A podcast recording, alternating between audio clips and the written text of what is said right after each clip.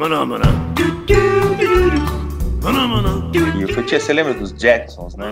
Olha aí, gente, toda noite a gente se fala, né? Nossa, Falta o carro na maleta, né, cara? esse é caretão ainda, né? meu? Maná, maná. Olá, meu nome é Hulk Janelli, sou professor universitário, design de produto, sócio criativo da Atom Studios e bem-vindos a mais um podcast. Hoje a gente vai falar com Marcelo Teixeira, que é arquiteto e mestre em arquitetura e design, tem 29 anos de experiências criativas no ramo da arte, arquitetura e design. Atua nas áreas de gestão, estratégia e inovação, concepção e desenvolvimento de produtos, ambientes e transportation, aeronaves e embarcações. Especialista em mercado de luxo, foi por 10 anos o head design da Embraer, trabalhando em conjunto com os renomados escritórios como BMW, DreamWorks, na Califórnia, Pressman Good, em Londres, ministra diversas palestras e conferências nacionais e internacionais. Lecionou em programas de graduação e pós-graduação do SENAC e ED, nas áreas de design de interiores, design estratégico, industrial design, transportation design e gestão de marketing, e coordenou o curso de pós em design de interiores da FAP São José dos Campos. Atualmente é professor de arquitetura e urbanismo da FAO Mackenzie, além de ser Creative Director do estúdio Marcelo Teixeira. Bom te ver, grande tempo aí, né? A gente não se falava tudo mais. Obrigado pelo convite. Prazer é meu, cara. Pô, o que que você faz, velho? Porque ninguém tem direito o que que você faz, é isso?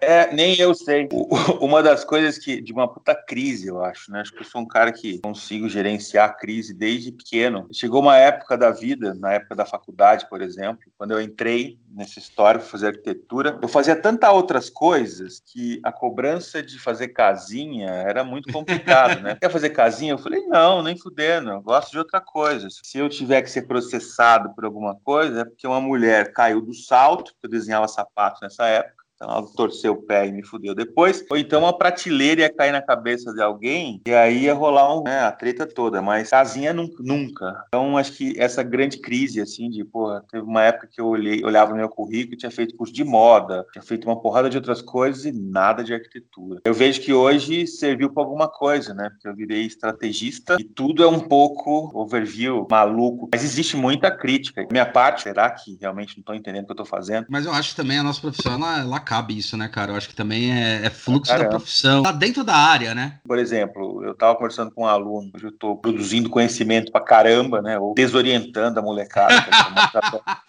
adoro- fazer, porque orientar tá cheio de cara que faz isso, eu gosto É. de desorientar. Porque daí saímos com grandes cases. Eu fico pensando né, na velha guarda do design, que era produto, né, PP e PV. Como é que se enquadra hoje? Um dia eu fui dar um curso lá no Mackenzie, o pessoal ficava, poxa, eu quero fazer PP, quero fazer PV, etc. e tal. né, Não é mais assim lá, generalista. Aí eu fiquei pensando, falei, cara, e eu? Fiz produto, fiz gráfico, porrada de coisa, e no final culminou no avião. O que, que é essa porra? É um ambiente, então é um produto que, que é aplicado uma série de grafismos nele. Você entra nesse ambiente, decola trocentos mil pés. O que, que é isso, cara? É um mix de tudo. É um produto complexo, pô, mas não é produto, né? Então é uma coisa muito louca, né? Que é um sistema todo, que essa toada, assim, um pouquinho de tudo, né? Para poder dialogar com esse universo multidisciplinar, assim, foi positivo. Que nessa nova era que nós estamos trabalhando, acho que o generalista ele tem um lado positivo na parada, que é a questão da sobrevivência. Você é, É. O, o cara do produto, cadê a indústria? Cadê o, tudo hoje, né? Tá tudo parado, né? Literalmente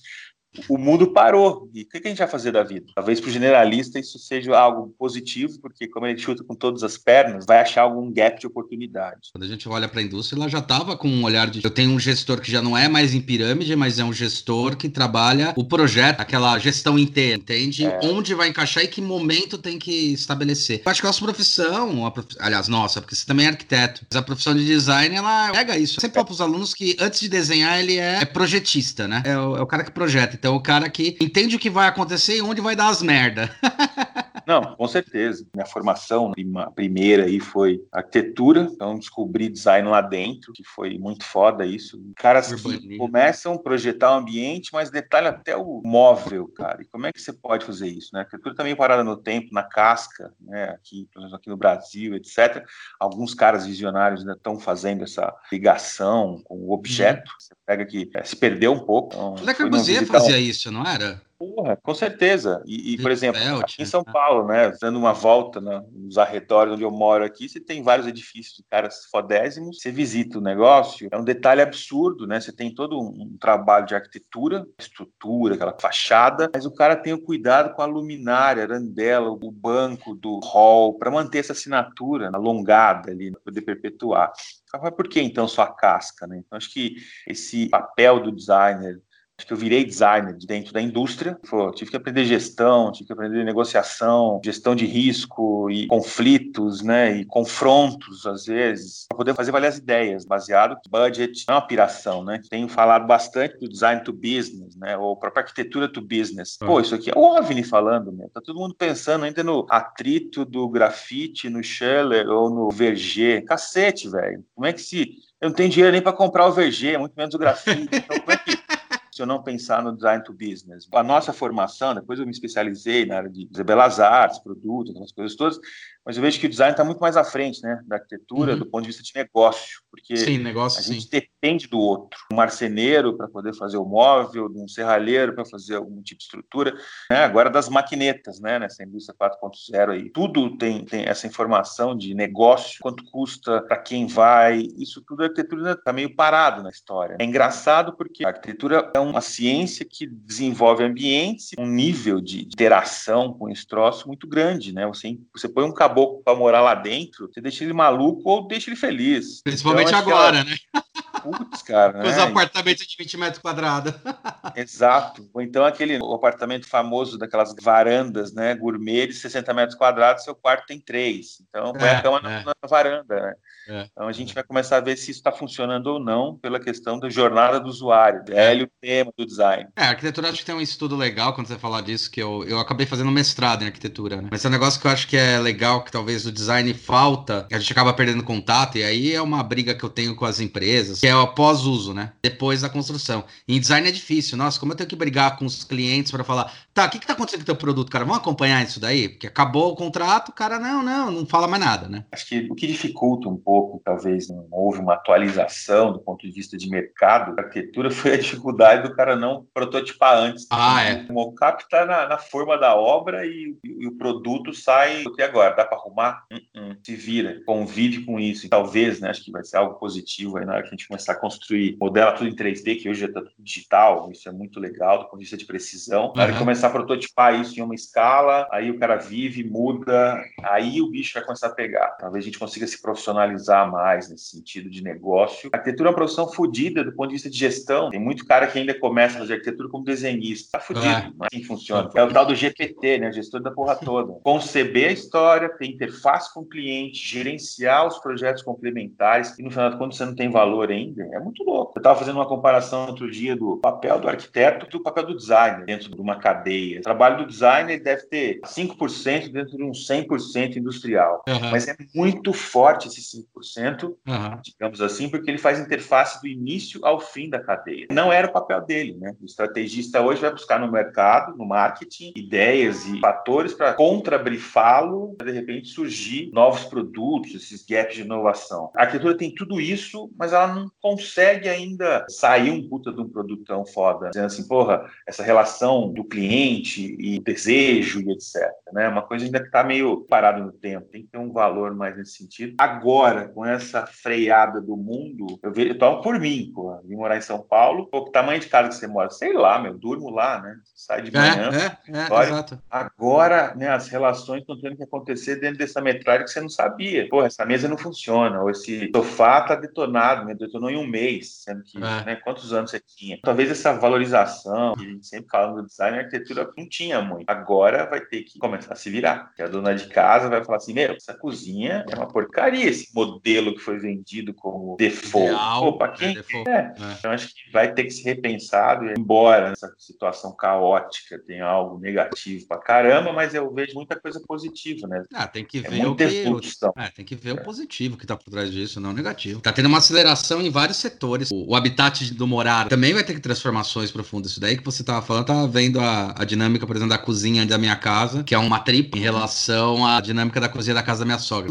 Naquele triângulo de cozinhas, tudo direitinho, assim. Eu acho também que acontece uma coisa que o Demasi falava que era aquela economia invisível, que você uhum. vê a importância dessa dona de casa, que muitas vezes muita gente critica. Meu, é uma profissão que o Demasi já falava lá, é uma economia invisível. Quanto essa pessoa precisava receber. Aí você vê como a casa funciona, que a minha não funcionava dessa maneira. Cozinhar é complicado, que é uma tripa, assistir TV era complicado, aqui é tudo mais fácil. Porque ela tem toda uma lógica da minha sogra. Ela passou anos desenvolvendo essa lógica, né? Uma coisa que às vezes a gente não valorizava. E isso é a interface da pessoa com o ambiente. E talvez tá. é hora de olhar para esse lado, né? Por exemplo, você tá falando assim, eu tava lembrando, pô, o caso da minha mãe, do meu pai, né? A vida inteira, a casa sempre foi grande, nunca moraram em apartamento. Eles, fa eles fazem o layout, cara, arrastando móvel. Você fala, porra, tudo que a gente desenha assim, né? Vamos projetar aqui. Eu fiz uma reforma lá na casa deles, né? Eu tentei trazer um pouco da origem de onde eu morava, quando era moleque. Fiz os puta desenho, colocamos móveis direitinho. Um mês depois, minha mãe já tinha zoado todo o layout. Marcelo, eu acho melhor isso aqui, cara. Eu falando, mãe, vamos desenhar junto aqui. Passou batido. A relação que eles têm com o real é o, é o jornada do usuário, né, meu? E a gente passa por essas funções na hora que você está montando o leg de projeto. A, o próprio desenho, né? A, a,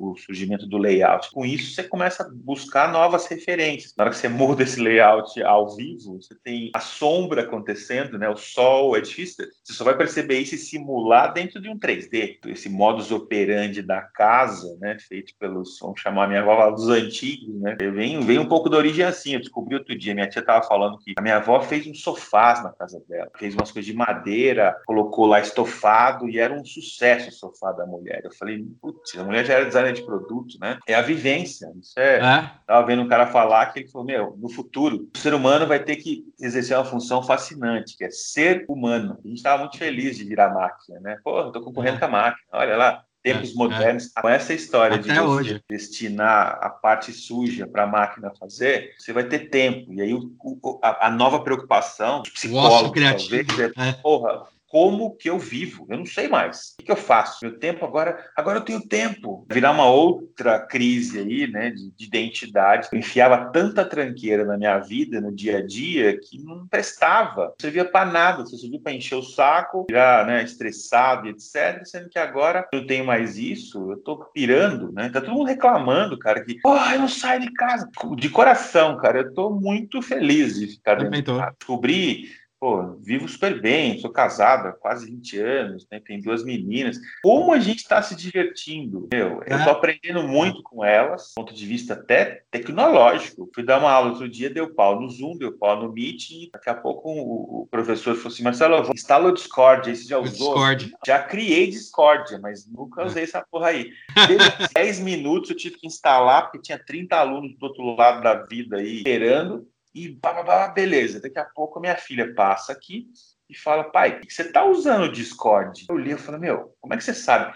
Eu já jogo com os meus colegas há muito tempo ah. nesse Cara, você está usando isso na escola, pai? Que louco, hein? Então, esse papo de, né, vamos estudar as tendências, etc. Olha pro seu filho, senta com ele para você ver o que, que ele está fazendo. Às vezes eu criticava pra caramba, né, no modus operandi antigo, livro na mão e etc. Isso porque eu sou bem moderninho, né, não estou parado no tempo, mas YouTube, como é que você aprende hoje, né, meu? É, a epistemologia é foda, né, do 360. Produção de ah. conhecimento para todo canto. Não, ah. você só está dentro, sentado no banquinho da escola, ah, então é está desenvolvendo. Cara, existem grandes diferenças entre estudar, entre o ir à aula e tá tudo no meio. Então, vai ter que ser repensado de alguma forma, porque muita gente está tendo essa troca. Né? Olha o ganho que a gente está tendo de live e etc. Cara, eu, eu fico assim, pô, eu preciso voltar a fazer doutorado, aquela coisa toda, mas que hora que eu vou ler? Não vou. Meu, em um mês, eu tirei, estamos em quase o segundo mês de, de recolhimento aí, no mês eu tive que tentar frear o trem desgovernado chamado estúdio, com milhões de projetos, e blá, blá, blá, continuei na mesma batida. Acabou as entregas, fala, meu, e agora? É. Lá sabático acontece, vamos ter que encarar uma nova, né? Vamos chavear esse novo comportamento. E você fala, então tá, como é que eu vou estudar? Consegui ler livro? Nenhum. Agora, a quantidade de informação por podcast, live, é. curso online, que em uma semana é assustador em pouco É tempo. animal, é animal. Curva de aprendizado que a gente teve, né? De migração de software. Ontem minha filha, a maior, pai, posso assistir filme com a minha amiga? Mas como é que você vai fazer? A gente gente tem um software aí, que é o do Netflix, não sei o que, que a gente monta uma sala, a gente escolhe o filme e tal. Cheguei na, lá no quarto dela, tava chorando. O que aconteceu? Alguém te xingou? Não, não tô vendo o filme aqui. E ali do lado tem um chat. Como é que estão vivendo? Olha, eu não sabia dessa, dessa do Netflix. Muito Legal. louco. Baixa o aplicativo, você assiste lá, aí tem todo. A tua tela, praticamente, né? Do, do, seu Netflix ali, só que você tem interação com outras pessoas. Aonde? Olha, eu não sabia dessa. Olha que eu tenho Netflix desde quando lançou, cara. Você não conhecia. É louco. Fala, muito cara, tesão. Cara, a gente tá aprendendo muito. Acho que eu, eu sempre usei, né? Dessa bagunça que eu vivo. Multi assim, não, né? Fui... Transdisciplinar, né? Total, né? E, e, eu fui muito criticado de, porra,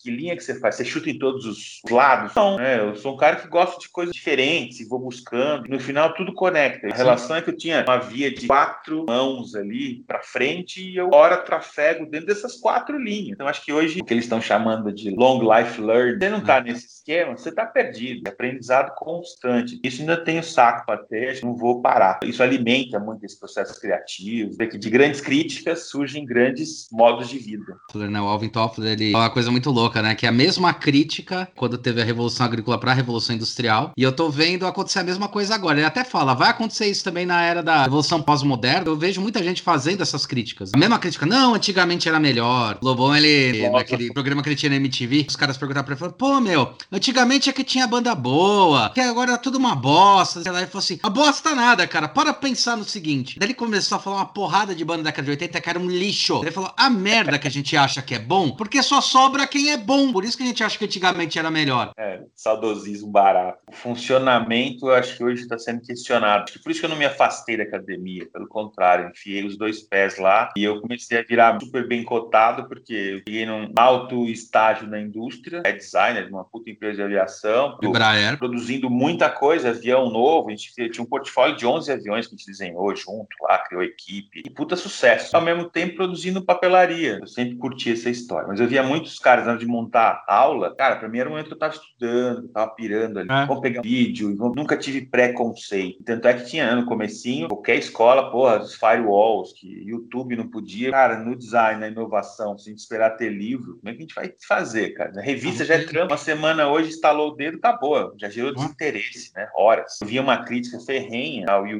por exemplo, colegas que falavam que absurdo, fica passando vídeo do YouTube, o aluno pode ver na casa dele. Se a gente pegar, deixar o YouTube explodir na cabeça do carinha, talvez sim, mas se eu conseguir criar uma narrativa que aquele vídeo ou aquela história compõe um contexto, cara, isso ah. não substitui o professor e etc. Então, é, exato. Hoje o YouTube virou uma fonte de negócio absurda, vista de caras serem lançados ali e receberem grana. Então virou, virou patrão. Perdi a tal live, perdi não sei o quê. Não, relaxa sempre está gravado e está lá, você pode assistir quando você quiser. Grandes quebradas de perna que as, né, as Netflix da vida deram nas locadoras. Exato. Eu era obrigado a, a ver o filme em tantas horas, ainda pagava uma multa. É. Eu não assisti medo da multa, né? Porque no final de semana é meio guloso lá, pegava quatro, cinco filmes e não conseguia assistir. Agora, Fora, rebobine a fita, por favor. Hoje eu paro onde eu tô vendo, né, séries, etc, e continuo. Cara, que flexibilidade.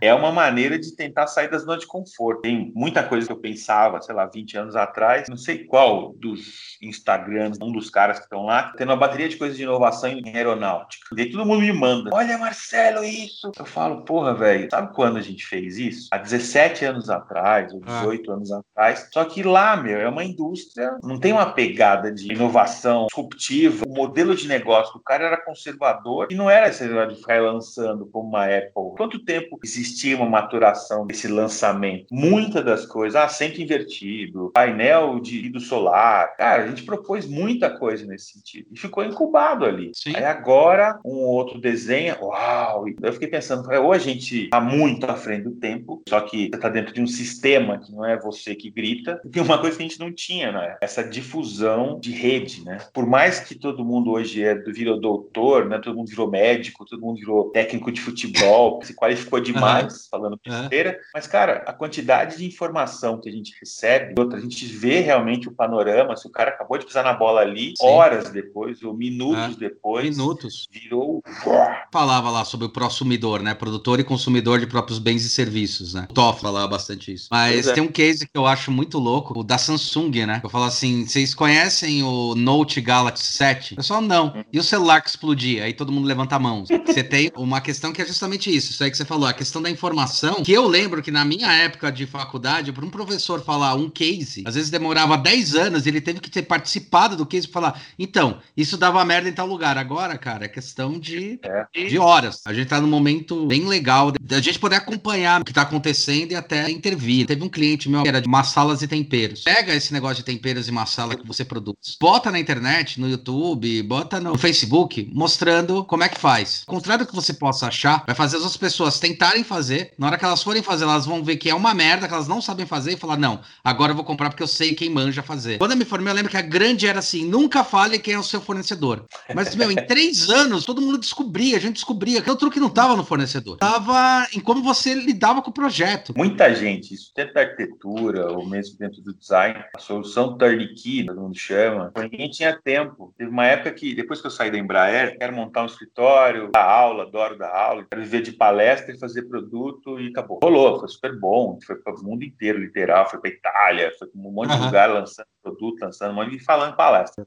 É Essa dinâmica toda não podia estar, tá, e todo mundo quer, meu, porque ninguém tinha tempo de falar assim, pô, a gente fez muita coisa corporativa. Né, por a própria arquitetura, a gente fez pouca residência. Quando a gente cai nessa área de corporação, eu já tinha trabalhado em indústria, você tem o, o modus operandi, tempo, prazo, a própria linguagem. O primeiro trabalho que a gente desenvolveu de corporativo, a gente só não colocou o computador dentro da sala, é uma empresa francesa, monitoramento remoto, um joint venture que eles tinham com a Dell ou IBM, sei lá qual, tinha um programa lá que ninguém podia ver e etc. Extremamente confidencial. Então a gente só não fez isso. Modus operandi aí de turnkey, de falar, meu, primeiro você tem o, o, seu espaço e você me entrega quando a chave estiver pronta, né? Quando tiver tudo para eu morar. É uma solução. E com essa brincadeira, você consegue, né, ter essa mesma possibilidade que você teve, né, de de externar fornecedor, o cara fala, quer saber? Eu não vou atrás. Você sabe ah. o meio, faz isso, quanto custa, o cara tá afim de pagar. E dentro da indústria tinha muito disso. Pô, me passa aí essa, esse software que tá falando, qual que é o comando? Tinha um figura que trabalhava com a gente, que ele era projetista. Na hora que você sentava do lado dele para poder né, desenvolver alguma coisa, ele fazia tão rápido os comandos, e ele dentro do Catia, você falava, cara, faz mais devagar. Ele fala, tá bom, ele fazia de novo correndo. Que era uma maneira dele, né, se resguardar, ele saber os comandos, garantia de emprego. Que pensando uma vez, ele fala, cara, hoje é escarado isso. Quando o cara tem o perfil para buscar coisas novas, essa gana, essa fome, ele pode demorar um pouco mais, mas ele vai ter acesso. Quando eu caio dentro da indústria aeronáutica, você tem uma empresa ou duas empresas que fabricam assento para todas as demais. Cara, se não for com essa, não existe. É que nem monitor, cara. Monitor acho que tem três no mundo que fazem fazem. Eu vejo que hoje, né, como estourou toda essa crise louca do mundo parar, cara, isso tudo são sinais lá de trás. Coisa nova. Será que é coisa nova mesmo? É, cidade inteligente, então. O futuro pela Philips, que era um vídeo de 89, uhum. tinha a roupa wearable. É, e você vê que a gente tá falando, por exemplo, eu morei na Califa 10, 15 anos atrás. O único produto que eu comprei made in USA era uma caneta da Sharp. O restante, tudo China. Cara, essa galera tá vindo batalhando já essa inserção de mercado e, cadência. Cacete, velho. Como é que esses caras estão à frente do tempo? E isso vai de uma hora para outra, todo mundo chocado porque né? Quantos vídeos você não viu e passou para os alunos de, do sistema de comércio coreano ou chinês? O cara chega, não tem tempo, trabalha 24 horas por dia, Japão, por exemplo, abria a porta do metrô, as propagandas eram vários QR codes que no, pelo celular ele já fazia a compra e quando ele chegava na casa dele, estava chegando o cara para entregar. Nossa, isso é visão de futuro.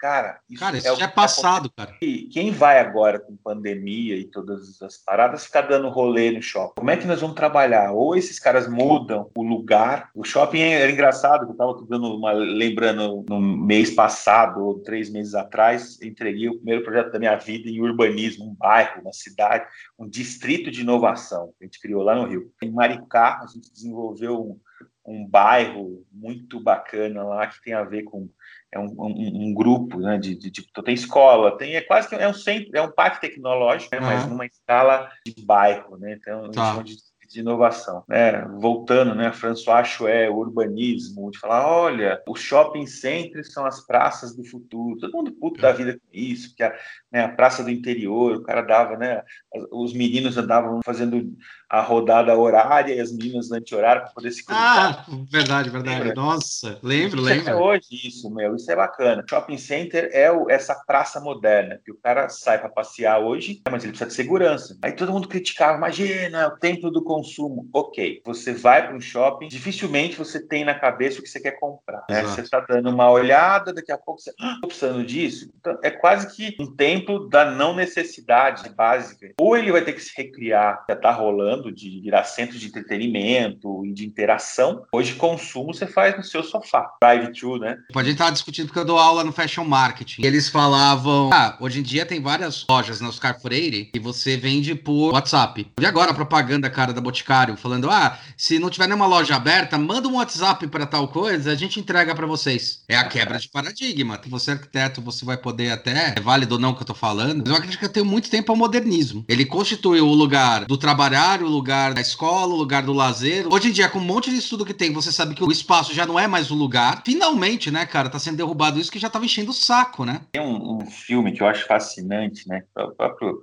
os modernistas com a teoria da, da, máquina de morar, né? Que fala nesse sentido, pô, que Sim. máquina de morar? Como é que você está? Hoje essa máquina está triturando todos os neurônios de todo mundo, né? Se a gente for encarar nesse é. sentido. E tem cara que está desesperado, já não tem cabelo, mas tem cara descabelando aí. Eu não aguento mais ficar em casa. Daí você fala, como é que esse cara vivia, então, né? Eu venho do interior e sempre fiquei no bate-volta para São Paulo, etc. Dando aula no IED, dando aula na FAAP, em Senac e tudo mais. Era terças e quintas, né, que estava na pós, mas eu sempre me recompunha em São José. Aí quando eu começo a vir na pilha de segunda a quinta, dando aula no Mackenzie, eu falei, cara, eu preciso morar lá. E aí começa a ter essa questão da máquina, né? Você fala, porra, cara, tudo aqui é desgastante. Você vai fazer uma academia, eu vou correr na rua. Cara, correr na consolação é suicídio. O escapamento, escapamento. do carro na tua cara, você fala, o que, que é isso? Você tem que ir para uma academia fechada, mas que horas eu vou? Porque eu dou aula. Então, eu fui para uma academia de crossfit, o cara falou: você tem aula três da tarde, tem aula sete da noite. Eu falo: três da tarde tô dando aula, sete da noite também. Ou então, vou acordar aqui quatro horas da manhã para poder malhar? Nem fudendo, não quer que eu durmo, né? Quatro horas eu vou dormir ah. às vezes. Aí eu fiquei lembrando, né, quando você está falando dos modernistas, aquele filme do Jacques Tati, né? O Monâncolo, né? O meu tio, Sei. já viu?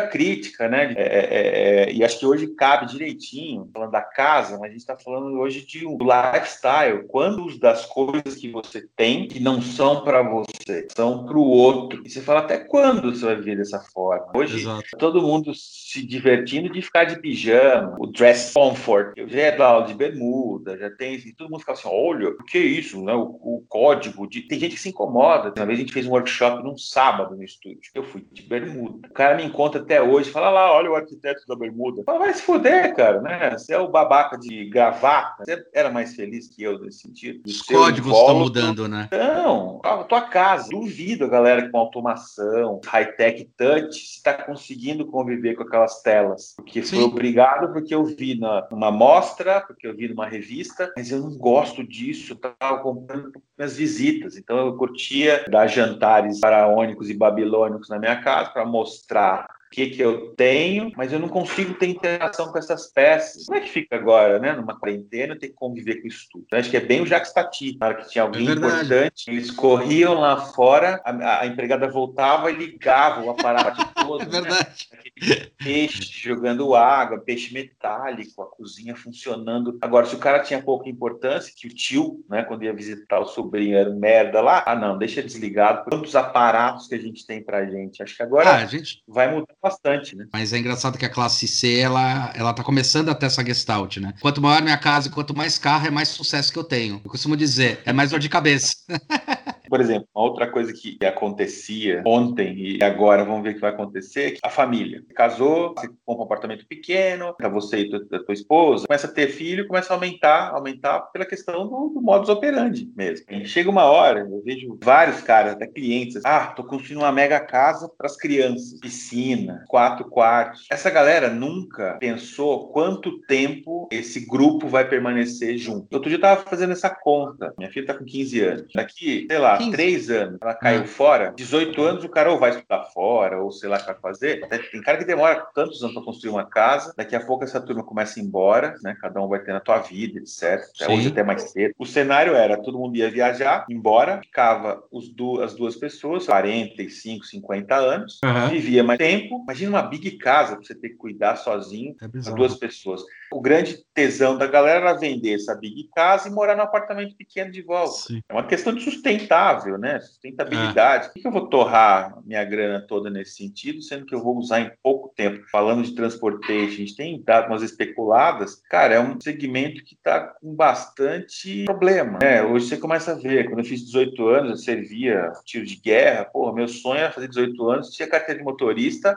para poder chegar no quartel lá ou, né, dar um rolê com o carro do meu pai. Hoje você pergunta, né? Eu vejo, do aula primeiro ah. semestre de design, ah. quem tem carteira de motorista? Numa sala de 80 caras, Exatamente. Dois. A pergunta é: quem tem carro aqui, né? Aí você tinha três levantando a mão. Mas por que ah. você tem? Ah, porque eu moro com a minha avó e meu avô. Então, pode ter algum BO e eu sou o Uber deles. Uhum. Agora, não é porque ele quer. Fora que tem muito aluno que fala, não, prefiro viajar, cara. Não vou comprar Exato. carro não para ter dor de cabeça, vai se ferrar. Exato. Estava outro dia falando para os alunos, na parte de branding, né, a marca mais desejada dos brasileiros. Os caras ficavam assim, qual que é? Outro perfume? Não, Caixa Econômica Federal. Todo mundo tinha o sonho da casa própria. Hoje, quem quer ter uma coisa nesse sentido? Eu vou para Airbnb, morar um minuto no, no Jardins. Eu vou lá e alugo uma casa por horas e desfruto, fecho, acabou, acabou meu período. É, Olha, vou trabalhar em outro lugar, eu mudo para uma casa perto, toda essa lógica. Exato. Exato. O carro, então, piorou, né? A do car sharing, né? Ia rolar em São Paulo, então o Caio Vação, pessoa uhum. bacana, tinha um projeto maravilhoso disso e é. Se perdeu, né? Parou. Né? Eu, eu mesmo, pô, tinha dois carros, né? Você tem que pagar uma fortuna para você ter uma garagem aqui. Com essa quarentena, meu, saí acho que duas vezes para ir ao mercado, mas a gente vive de Uber, vive de outros modais. O design vai poder dar um help, né? Porque é uma mudança comportamental forte. Profunda, e houve um chaveamento dela, né? A Magazine Luiza, né? A dona Luiza, ela falou assim, gente, quando voltar ao normal, muitas coisas não vão voltar. Não, não vai voltar ao normal. Não vai. Então, tem coisa que vai se perder, né? Ainda é. bem. Isso é inovação, né? Uma coisa, eu estou falando até para alguns alunos, sabe aquela história da inovação que as empresas querem? Então, a gente está vivendo um momento de inovação agora e olha o desespero que todo mundo tá, inclusive vocês. É, necessidade de mudança, necessidade de coisas, vocês estão com medo da inovação. Imagina você falar isso para uma empresa. Imagina você colocar isso para uma empresa. É aquele papo, né? Tem a incremental, isso via acontecendo direto. Sim. A gente tem uma brecha para uma disruptiva, certo? Isso, exatamente. Falar, meu, tem coisa que não existia, que vai existir agora. Tuf, ah. E a gente não está preparado para essa história. Não, não mentalmente tá. não está, né? né? Na centrífuga, e você está no meio do rolo ali e você nem percebe. A gente já vive isso há muito tempo. Só que Sim. agora uma coisa brutal. Acelerou, cara. De não existir. O meu sonho de consumo era meu pai deixar e jogar fliperama. Um dia eu fui numa festa de aniversário aqui em São Paulo, mas tinha uma máquina de fliperama. A máquina estava largada lá. Eu arregacei a máquina, é. ali inteiro. Né? Sabe, você fica, pô, que bacana. Não, cara, o próprio você... telefone tá caindo em desuso. É, nunca, nunca tem um nome mais burro do que smartphone. A última coisa que você usa é telefone dele, porra. Engraçado, tô morando em São Paulo quase cinco anos, não, não tirei meu número 12. É evolução, não adianta. É que a gente tá tendo uma aceleração de 30 anos em um. É só ver faculdade, cara. A gente tava se discutindo EAD ainda. Tudo virou EAD. Os moldais começaram a se transformar. Eu vejo, por exemplo, a própria FAAP investiram em uma semana uma coisa que eles mesmo estavam falando que ia demorar dois anos e meio pra estar tá funcionando. Os jovens também estão ficando loucos, cara. Eles estão com problema de aceitar essa inovação. Assim, até me assusta. Alguns alunos, ai, não, porque não dá? Eu falei, como não dá, cara? Você tem tudo agora. Tudo é, que você eu... sabe, é hora de provar que você manda bem. Exatamente. Uma coisa que a gente fez na, na, na, universidade foi pegar o nosso cronograma, que é publicado no primeiro dia do semestre. Todos os professores fizeram isso. Então a gente começou a trabalhar com traduzindo o aula a aula ali para semanas, né? Então essas semanas vão fazer isso, isso, isso, isso, isso. Esse fato aí que você comentou deles não estarem preparados. Imagina os professores que às vezes não tinham essa dinâmica. A molecada hoje, meu, ela está conectada, né, no SP, já nasce com SP e é vital. Todo mundo reclamou da quantidade de, de conteúdo. Tá todo mundo sobrecarregado. Você fala, ué, mas como, é, como assim? É a mesma é. coisa. É só, meu, que quando você está no digital, uma aula de uma hora em EAD é uma hora, cara. Full time. Então é, você tem uma hora mais gastante, né? Estranho, né?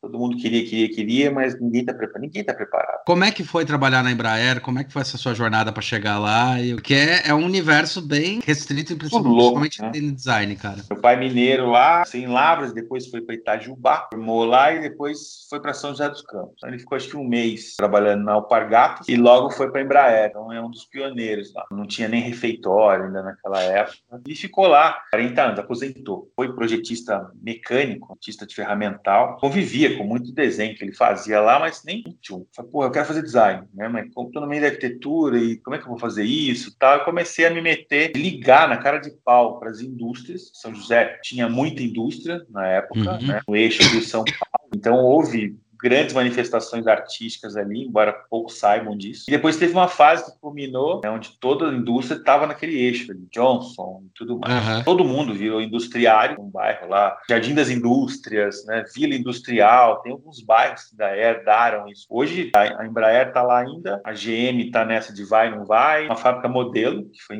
colocada lá. Quem mais? A Johnson. A gente tinha muito essa possibilidade de ligar nas empresas e falar, meu, tem departamento de design aí? Então eu fiz isso na Johnson, estudar embalagem, comecei a publicar algumas coisas. Pô, vou, vou arrumar um estágio na Johnson. Vou fazer a faculdade de manhã, porque eu quero transferir à noite, último ano. Podia assistir aula de engenharia, mas aí os caras meio por, sei lá, se ciúme, inveja, não, nós não vamos te transferir. Eu falei, meu, tô com estágio garantido na Johnson, vou para Estados Unidos fazer programa de trainee, era meu sonho de consumo ali, meu tio trabalhava na Johnson, nossa, empresa maravilhosa. No final das contas, não deixaram. Decepcionado. Só que aí como é que funciona, né? Um dos designers que a gente convivia lá, maquinzista, tinha uma irmã gêmea. Liga para minha irmã, ela trabalha numa empresa de aviação aí lá em São José. E aí tenta ver alguma coisa com ela lá. Eu falei, o que é isso, né? Embraer, meu pai trabalha lá.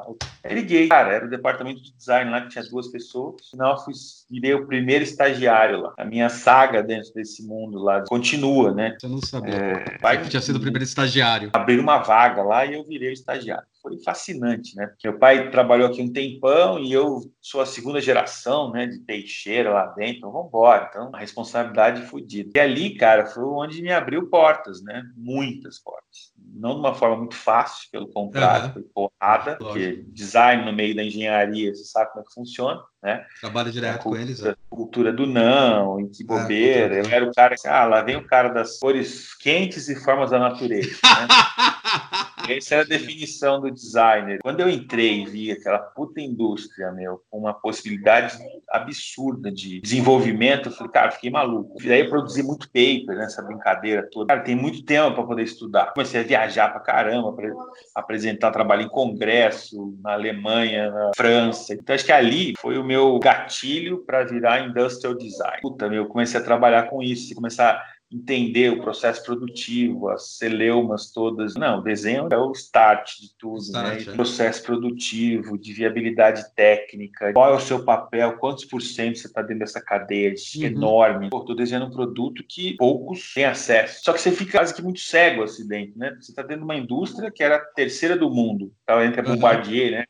Você acha que todo mundo tá por dentro. Aí quando você... São José tem muito disso, né? Era a capital do avião. E não era, né, cara? É algo extremamente tocado foi nichado o negócio. Estava na aviação comercial e nasceu 170, depois virou avião executivo. Seu primeiro voo, tá loucura, né? Você tá vendo desenho, uma porrada de coisa de projeto, daqui a pouco você vê aquele trambolho levantando voo, assim, você fala, como é que aquele negócio voa, né, meu? Quanto tempo para esse negócio sair do papel? Primeiro desenho até? Um ano, dois anos. Caralho, é rápido, meu. Que surge dentro de um departamento estratégico, os primeiros desenhos, depois quando vai para viabilizar o produto, tem mais anos de desenvolvimento. Como é que um engenheiro mecânico especializado em hidráulica e o outro elétrica, o outro não sei o quê, começa a trabalhar tudo junto. Então isso é fascinante por um lado. Como é que você congrega tudo isso e de repente o seu desenho está sendo viabilizado, vão incrementando, incrementando e vira um trambolho que voa. Mas é um leão por dia, super conflitos malucos. E aí, quando eu fui para aviação executiva, um outro desafio, iniciar uma. Fez eu lembrar do comentário do Marcos Pontes. Ele, ele faz integração de sistemas na NASA, né, hoje. Quando você tinha várias empresas prestando serviço, por exemplo, não tinha integração, teve um trabalho que a gente tá fazendo, um foguete, aí a gente ia passar uma furadeira num lugar lá para instalar um negócio, ninguém falou com tal empresa que tinha passado a fiação, a gente cortou um fio, tá ligado?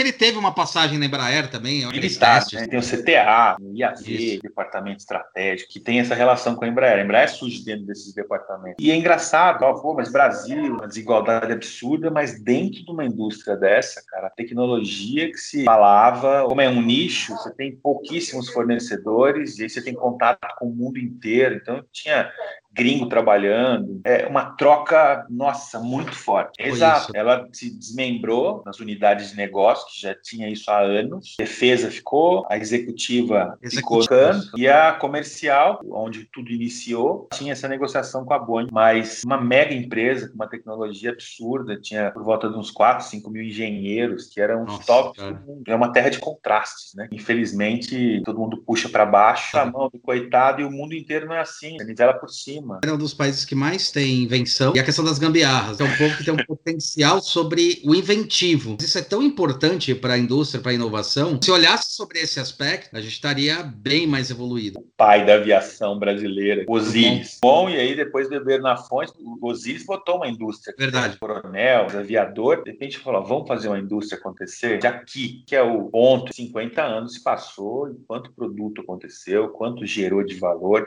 quanto posicionou esse país. Meu grupo lá viajava para todo canto. Você fazia interface no mundo inteiro. Você falava de São José dos Campos, o cara sabia onde era no mapa.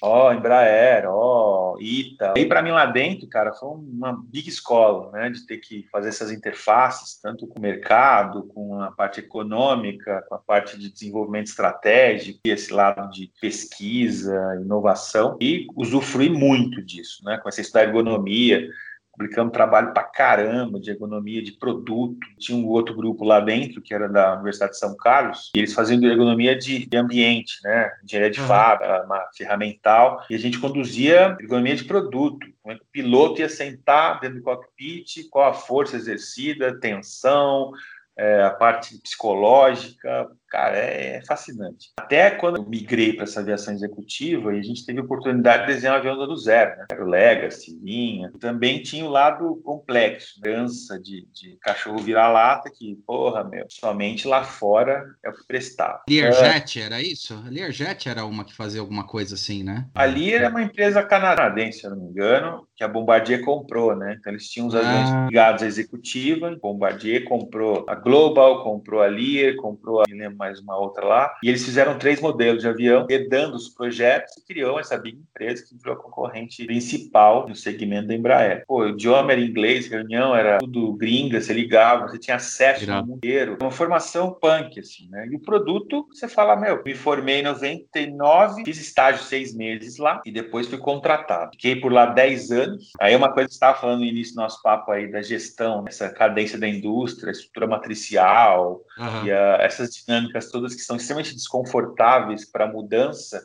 mas elas são necessárias para se manter vivo dentro desse ambiente uhum. é, competitivo de, de, indústria, modelos de gestão. E nisso eu passei por vários lá dentro. Uma coisa está dentro de uma indústria, você tem o papel, o bonezinho do designer. Eu era o head designer lá, então tinha definições estratégicas junto com o vice-presidente, aquela coisa toda Ok, mas na hora de viabilizar a grana, tinha o departamento X. De viabilizar tal coisa, o departamento Y.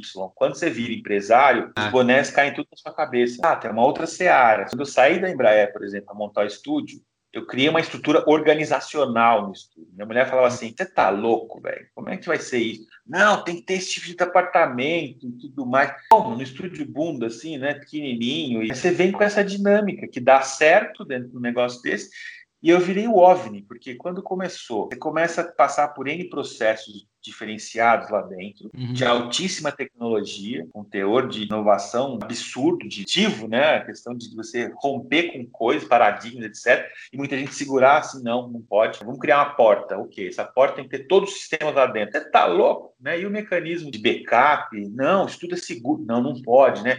É, e aí tem o coeficiente de cagaço na engenharia, né? Que você fala, pô, potencializa aquela história. Então, a segurança em primeiro lugar. Então, você, criar uma cultura do design lá dentro foi foda, porque eu venho da terceira geração. Um cara que foi esse maquinzista, na época do, do, do, engenheiro Guido, lá ainda, nas antigas, que é um dos caras que era o chefão de engenharia, esse cara criou a importância do design da Embraer. Foi substituído por um arquiteto da FAO, junto com Ari e essa turma, né? Dos malucões assim da FAO. Eles foram os únicos arquitetos designers, Ricardo Flores. E então eu fui da quarta geração de designers, né, de liderança. Então tinha muito desafio, abraçava, meu, vamos fazer um VP, né, porque eu estava coordenando essa parte da aviação executiva, falou assim, ó, nós vamos lançar um avião novo aqui e eu quero ser capa. Eu falei, deixa comigo, né? saí da sala pensando assim, né? Pô, minha visão otimista. falei, cara, se der errado, eu vou ser o cara que ferrou Embraer, né? Imagina que glamour. Então, o que eu tenho a perder? Nada. Então, eu vou, se der certo, legal, né? Se não der, imagina o cara que fudeu a Embraer. Que glamour é esse, né? Puta, em três, em três ou quatro pessoas, a gente conseguiu desenvolver o avião lá, tudo mais, e mandamos para uma feira e a Embraer vendeu quatro. Ela foi capa de sete revistas importantíssimas. Né? Então, os caras foram parabenizar, né? Falei, ah, beleza, qual o próximo? Foi um momento também que eu nunca imaginei de morar fora do país. Pintou esse desenvolvimento e me chamaram lá, vamos lançar um avião pequeno. Não, a gente está entendendo que o design parece que é legal. Cara, eu fui para o mundo fazer shake hands com todos os escritórios fodas. É até engraçadíssimo. Caipira é fazendo shake hands com IW, com Porsche, com Pininfarina, Jaro. Falar, vocês topam fazer um joint venture com a gente, etc, né? Porque eu trabalho na Embraer. Oh, oh, oh, ninguém sabia porra nenhuma nesse sentido. Apresentei lá para eles, acho que 15 ou 20 escritórios no mundo. Então, eu consegui grandes amigos pelo mundo aí, que são os, os heads dessas empresas, que a maioria já deve estar fora, está em outros cantos. Foi muito legal. E aí foi quando eu trabalhei na BMW por um ano e pouco, depois recontratado e tudo mais. A gente desenvolveu os MSJ, que são os iniciais do Creator. Depois em Londres, com a Priestman Good, quando uhum. a gente fez o Lineage. E nessas brincadeiras eu ficava maluco, né? Além de estar nos escritórios malucos desses, que eram big referências, você ficava assim uhum. olhando na minha sala da BMW, assim, passava um novo desenvolvimento. Eles estavam fazendo na época X6. Eu comecei a entender um pouquinho de carro, de tendência, assim, e a Force. Cara, isso era muito rico. Então, eles tinham reuniões periódicas, assim, acho que era 150 designers de 25 nacionalidades. Pô, eu participei de uma que era, meu, memorável, assim, designers americanos falando tendência, né? Do designer uhum. quase que porrada na sala. Então os caras compravam pizza, jogavam na mesa, todo mundo sentado no chão, uma sala fascinante assim, e discutindo design num nível assim. Então você começa a descobrir na fonte que você fala, uau, o que, que é esse mundo, né? O mundo do design é, também é uma coisa fechadinha, dança das cadeiras. Sim, é. Começa a descobrir coisas legais pra caramba. Por exemplo, o Ross Love Grove, do da escada, né, em forma de DNA e tudo mais. Eu descobri esse cara, eu via falar nele, tudo mais, gostava. Até um dia que, acabando uma reunião com o um cliente, ele falou assim: pô, cara, falando com ele, pô, de onde você é? Ah, eu sou da Inglaterra e não sei o quê. Ele era um cara de brand, British e não sei o quê, que criou e ele mantinha. Estudei, né, em tal lugar e fui trabalhar com esse cara aqui, né. Aí um dia, na hora do almoço, eu fui para um o mercado lá, que chama World Marketing. Eu cheguei lá e vi a garrafa do Roswell. Em Minas Gerais é como você mete água quente num pet e você começa a girar ele, é tudo retorcido. Você pensar que ele projetou aquilo no Catia, que ele teve molde, teve tudo, você fala, que caramba, né? Uma marca de água. Eu comprei todas, assim, tinha pequenininho e grande, assim, de 500 e de 1 litro, né? grudei na, na, na BMW e distribuí um para cada um. Os caras, que é muito louco! Meu, inspirava com cada coisa, né? Com água, né? Um dólar. Então você fala, pô, acabei de descobrir isso no livro, daqui a pouco você vai no mercado, tem isso a um dólar. Isso é impagável, né? O acesso. Ah, o Philip Stark fez um conjunto de garfinho, né? Eu até tenho ele, para uma empresa de aviação, Air acho que é Air France. Eu até roubei isso aí, no, é o maior tesão da galera da aviação. É um tesão isso aí. Na hora que recebe lá né, o serviço de catering, você vai lá, come e começa a guardar as outras paradas para poder colecionar e levar para o seu departamento. Todo mundo confunde, né? Você trabalha na aviação aviação, você voa de graça? Lógico é. que não. Lembro que eu estava vindo uma vez para Alemanha, apareceu esse kit, puta desenho maravilhoso. Assim, é. Era de metal para classe executiva. Inclusive, então, eu acho que ele é baseado no de metal, né? É o mesmo é, é. desenho, é. é um tesão, velho lindo, lindo. Lá fora, assim, respira design de uma tal forma que você fala, puta, velho, cuidado com os detalhes. Quando eu morava na Califórnia, por exemplo, a Target tinha lançado uma porrada de parceria com mega designers, assim, para vender produto a nada. Eu tenho até hoje um conjunto de cozinha do Michael Graves. A Target bancou dizendo, ó, design industrial a, a todo mundo, né? Que acho que é a grande sacada, não o lado elitista da parada. É. Teve coisas do CNAC, teve coisa do Stark. Que na época então, nosso que dificuldade a gente via lá na leste, né? Que ainda era, ainda era um nichado. É. Exato. Se você trabalhar com essa visão somente no Brasil, se tudo é inacessível, né? muito no esquema de elitizar. Elitista. Não, e é também jogar o design como alguma coisa que, tipo, não pode ser para todo mundo e não é o que é a intenção, né? Exato. Isso aí é um inferno. O pessoal fala sobre design, ah, Gabriel Monteiro da Silva, ainda é assim. E fala, cara, não, bicho, lá no supermercado, a porra da garrafa da voz é design, Exato, sacou? Exatamente. Porra, velho. Esse fator Brasil, ele dificulta um pouco o design. É, que a gente tem know-how e chão de fábrica fazer essas coisas. É isso que me dá mais raiva, cara. Exato. Fora acontece. Né? É. E, e, isso quer dizer que a gente não produz um design bacana aqui. Porra, a Petzold hum? foi um ícone. Então, fez os garfinhos. Exato, porra. Eu tinha quando era pequeno, né, meu? Todo mundo teve aquele negócio fascinante. Conheci esse cara, cara. Fiquei emocionado é. na né, conheci. Nossa, não é redesign. Um velhinho, Legal. gente boa, cara. Depois de ter morado fora e voltado pro Brasil, cara, que país foda que a gente tem. Dimensões continentais, uma cultura fixada, um excesso de cultura. É muito louco, isso é muito rico. Você tem tem uma grande cegueira. Mas o que eu acho mais fascinante? Quando alguns caras rompem com isso. E aí eu comecei a estudar esses caras. Quando eu voltei para o Brasil, por que isso? Os últimos trabalhos que eu fiz na BMW, a gente vai ter que criar um, um color board, temas do, do avião, um avião uhum. novo que a gente vai criar. Então a gente quer homenagear o Brasil com drinks brasileiros. Então, o designer brasileiro vai fazer isso com o pé nas costas. Velho, o que é você ter análise do país pela internet? Como é, como é que é isso, né? Aí fala, peixe, o que é água? Pô, você quer ser brasileiro? Ninguém se perguntou uhum. porra ainda. Uhum. Aí chegou lá, eu montei, né? Eu, aí eu falei, porra, a gente não tem drink, velho. Né? Igual tem a, a gente tem caipirinha com tudo, né? Caipirinha com limão, caipirinha mais que nós temos de nome de drink, pesquisar uma porrada de coisa, não tinha. A gente tem riqueza em sucos, até depois sorvete, né? A, a herança indígena, né? no nome de praias, etc. Mostrei, né, o final do relatório do cara, para, para, para, para, para, me dá 15 minutos aí. Surge uma voz, assim, no, no, no alto-falante geral da Design Works, Atenção designers, a gente vai ter uma apresentação do designer brasileiro Marcelo Teixeira sobre cultura do Brasil. Cara, eu quase me caguei inteiro, né? Aí eu fui para aquela sala de reunião lá, que era o tal do lunch meeting, iniciei o, o bate-papo lá no seguinte ponto, né? O Brasil tinha três níveis assim, né? Você tinha o lado hot ou warm, né? Para explicar caldo de cana para os caras, velho. Os caras falam assim, caldo, mas caldo é quente, no mundo é quente, né? Não, é caldo verdade. de cana. Como é que funciona? Velho, que eu, eu ralei, eu suava feito um camelo. No final, foi um puta aplaudido, né? Que, fala, que país fodido que vocês têm, né? com a cor, com a forma, e no final das contas saiu os nomes lá de acordo, foi muito legal.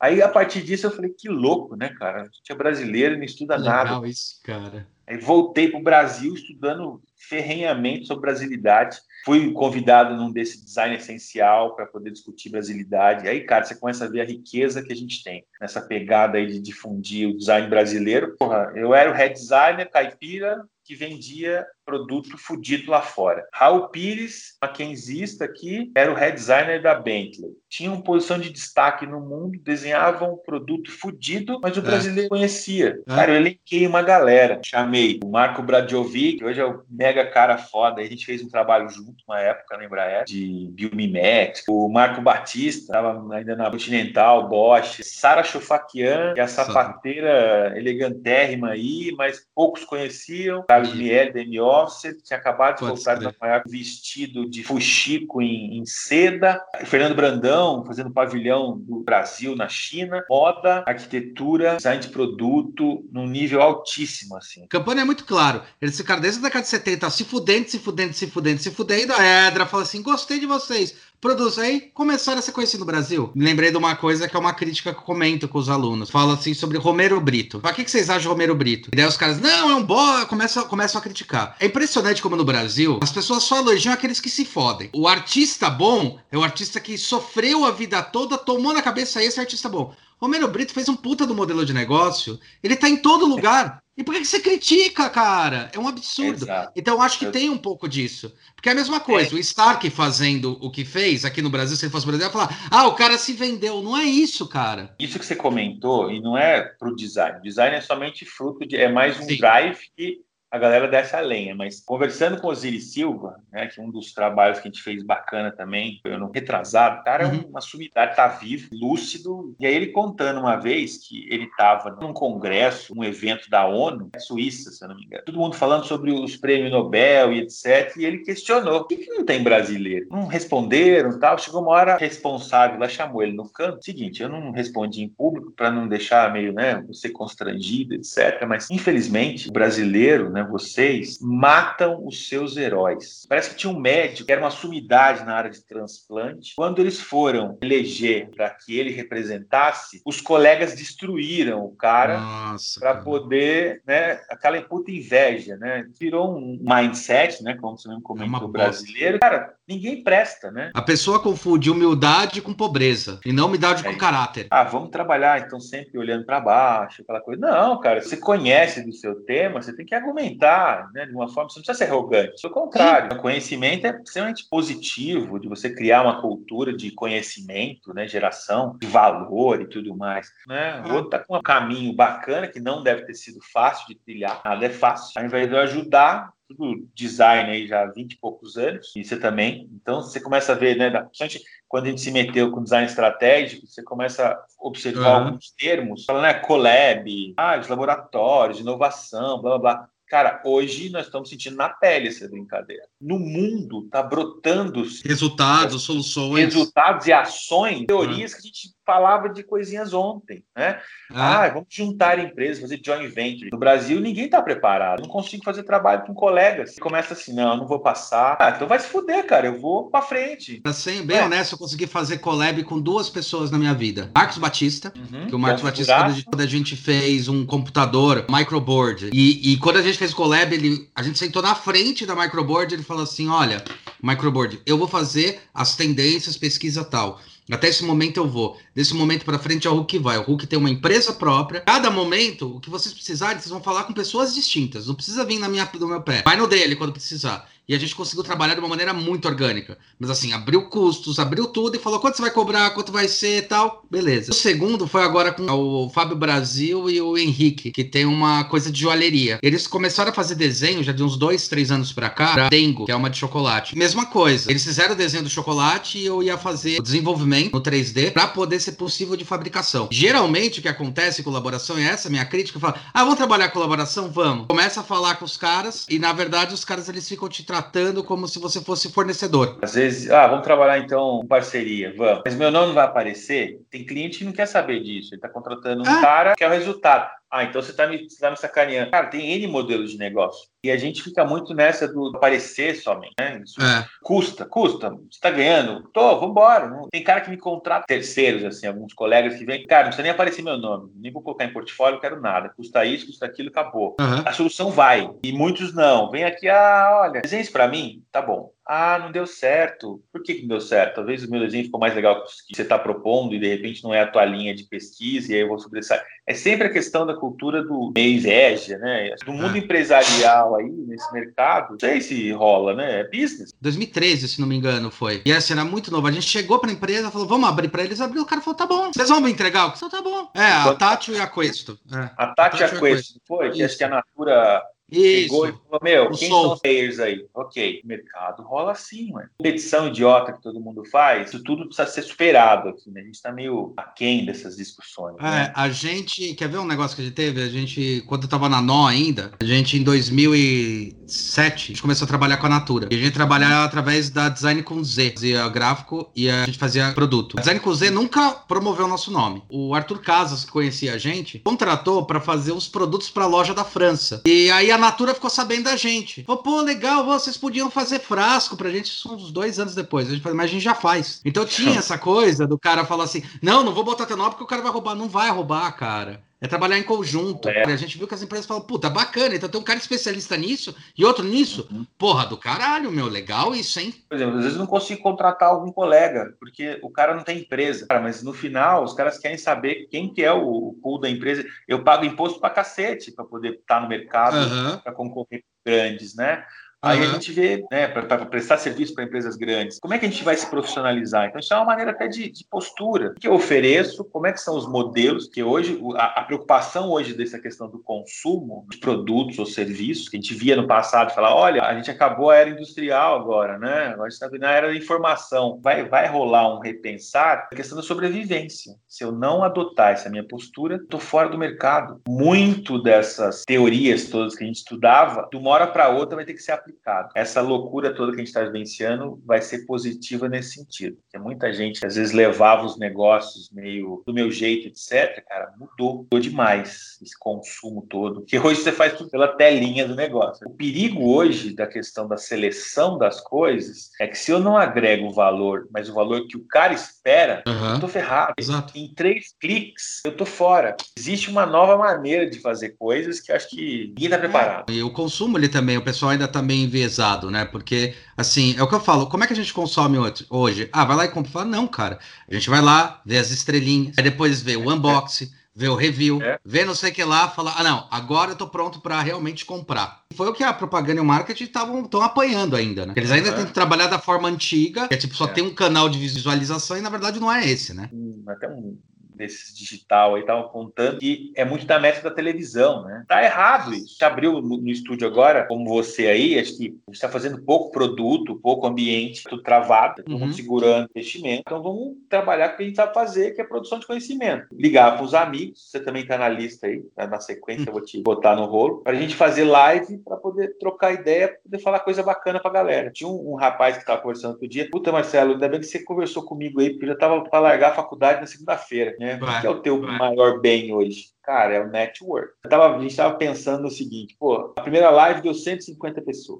Aí você faz a relação, né? Você fica só pensando nas áreas de grandeza. Você tem uma sala de aula, você está falando para 100 pessoas. Você tem noção que quer falar para 100 pessoas? Na terceira live deu 500 pessoas. Você fala, quantas salas de aula você se juntar? Meu, é muita gente. O mais bacana disso é o ir a todos, né, cara? Aí eu vejo que cada vez está encurtando mais com esse mundo digital da gente ter passado as aulas tudo para virtual, na aula para arquitetura. Então, ah, tô falando de tal obra assim, assim, assado. Fala, peraí, você está dividindo tela no Zoom, por exemplo. É, animal, isso é animal. Já abre o site, já explica o negócio em tempo real. Ah, quando estudou, puta, anota aí para ver se acha na biblioteca. Quando você tem aula presencial, eu vejo que o cara pega o atendimento, sai, ou vai desenhar, ou vai embora. Falaram no final. Então todo mundo entrou na sala, né? Você está dentro do Zoom, com 17 caras, você dá a introdução, e cada um apresenta o seu trabalho e eu vou comentando. Aí eu abro a discussão. O trabalho rendeu de uma tal forma que todo mundo chegou no mesmo nível. Assim, eu nunca tive tanta informação a partir do conhecimento da troca com os meus colegas como agora.